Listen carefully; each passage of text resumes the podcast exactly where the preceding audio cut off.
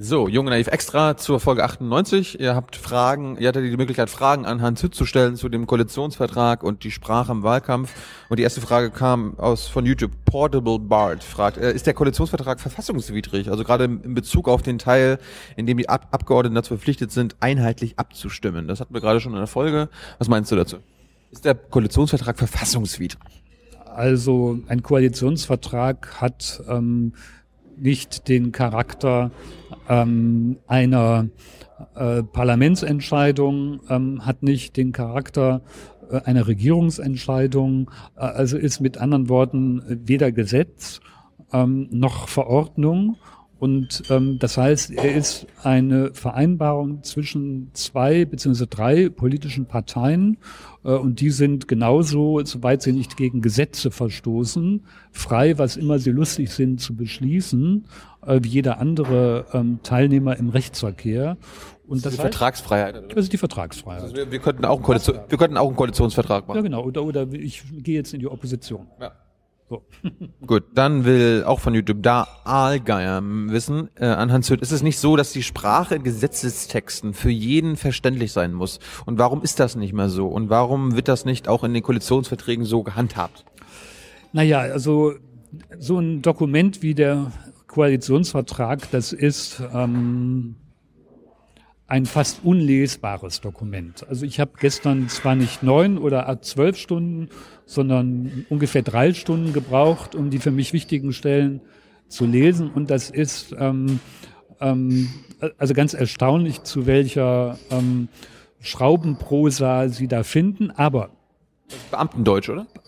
Es ist ähm, Expertenchinesisch in vielen Stellen. Ähm, Noch schlimmer. Und, ja, ja, also die Bundesverkehrswegeplanung, um nur einen Begriff, oder die ähm, morbiditätsorientierten, der morbiditätsorientierte Risikostrukturausgleich. Mit anderen Worten, ja, genau das. MRSA steht dann als Abkürzung im Koalitionsvertrag dahinter. Das kennen dann nur noch Experten äh, des Sozialgesetzbuches 5, das für die gesetzliche Krankenversicherung zuständig ist. Aber also die Frage ist erstens berechtigt, zweitens ermöglicht diese Frage ähm, einen kleinen Hinweis auf ähm, Heinrich VI. von William Shakespeare. Da gibt es eine Stelle, wo man sagt, First kill all the lawyers. Also erst tötet alle Anwälte und ähm, das ist erst dann möglich, ähm, oder ja, sagen wir erstmal so, Gesetzestexte, ich stimme der Frage zu, sollen verständlich formuliert werden. Anwälte leben davon, dass sie nicht verständlich formuliert sind. Und wie viele Anwälte sind denn so im Bundestag? Ein erheblicher Anteil. An Abgeordneten. So ist es. Juristen sind leider immer noch gegenüber Politikwissenschaftlern in der Mehrheit. Ist das gut? Ähm, Finde ich nicht. War das schon immer so? Das war schon in Deutschland schon immer so. Dass Anwälte und Juristen genau sehr viel mehr vertreten waren, als sie eigentlich in der, in der Bevölkerung repräsentieren. Nicht zu vergessen die Beamten. Die Beamten auch? Ja. Ist Frank-Walter Steinmeier nicht ein Dauerbeamter? Das ist ein Berufsbeamter. Wo der, das ist ja... Er fing seine Karriere in der niedersächsischen Staatskanzlei an, vorher als wissenschaftlicher Assistent an der Uni Gießen und er war eigentlich immer im öffentlichen Dienst. Schön. So, nächste Frage. Dann wieder YouTube. Turbo Bratscher will von Hans Hütt wissen. Lothar Dombrowski alias Georg Schramm sagt über Politsprech, wenn Sie diesen Satz verstanden haben, dann hat er seinen Zweck verfehlt. Gilt das auch für den Koalitionsvertrag? Ähm, er hat seinen Zweck verfehlt, noch ehe irgendein Satz verstanden werden muss. Der Koalitionsvertrag? Ja. Warum? Also ich würde sagen, das ist jetzt Dombrowski äh, hoch 10 ähm, weil die Absichten, die darin bekundet werden, äh, über den Tag der Wahl der Bundeskanzlerin hinaus ähm, kaum Bestand haben, denn die tatsächliche Politik wird sich um andere Fragen als das Kleingedruckte dieses Vertrages kümmern. Warum, warum tun die Medien denn immer gerade so, als ob das so wichtig ist und so weiter? Ja, weil in den Medien ähm, im Moment gerade gewissermaßen die Rechenmaschinen laufen, was kostet wie viel und was ähm, äh, ist das, äh, was hat das für Folgen für die ähm, Steuersätze, also mit anderen Worten, da werden die Interessen derjenigen, die einen wichtigen Anteil äh, zu, zum Steueraufkommen der äh, Bundes-, Landesregierung leisten, vornehmlich vertreten. Und ich würde mal sagen, das ist zwar auch wichtig, aber Äh, es wäre nur dann wichtig, wenn tatsächlich eins zu eins umgesetzt würde, was in dem Vertrag steht. Davon können wir ähm, getrost nicht ausgehen. Wie war das beim schwarz-gelben Koalitionsvertrag? Wurde da alles eins zu eins umgesetzt? Naja, die FDP, die ist ja damals äh, wie die Jungfrau zum Kind gekommen, also über Nacht und nicht nach neun Monaten.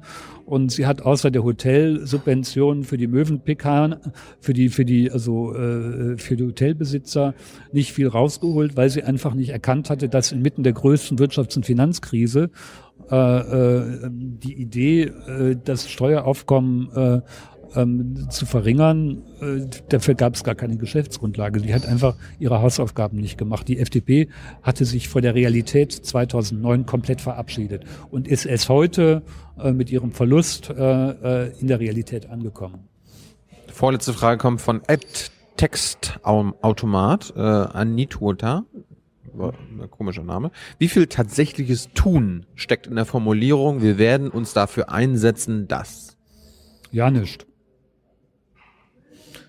Dann Christian Fahrenbach möchte wissen, äh, kennst du, äh, ob du den, ob du diese Uni-Studie kennst aus der Uni Hohenheim, äh, also das, dieses sprachliche Verständnis äh, des Koalitionsvertrages, dass äh, also da ist das Ergebnis, dass das sprachlich noch unverständlicher sein soll als eine, äh, eine politische Doktorarbeit.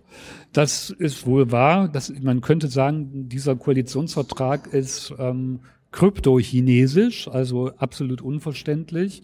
Ähm, da brauche ich, brauch ich Jacob Applebaum, oder was? Der, der, der, der, also du brauchst einen reinen Toren, also so wie den berühmten Herrn Barsifal, ähm, der diesen Text in der nat natürlichsten Unschuld der Welt ähm, zu lesen versucht und daran scheitert und sich ständig den Kopf gegen die Mauer schlägt und sagt, was heißt das bloß? Was heißt das bloß? Ich weiß es nicht. Sollte ich vielleicht mal machen. Mach mal. Gut, das war's auch schon. Danke für eure Fragen. Wenn ihr Kommentare an Hans habt, äh, packt sie nach, auf Twitter. Du hast auch einen Blog. Ja, genau, hans-hütt.de. Und du hast noch einen. Wie es aussieht.de mit Frank Löberding und Daniel Krüger zusammen. Also wenn ihr noch weitere Fragen habt, einfach an Hans. Ciao, ciao. Bye.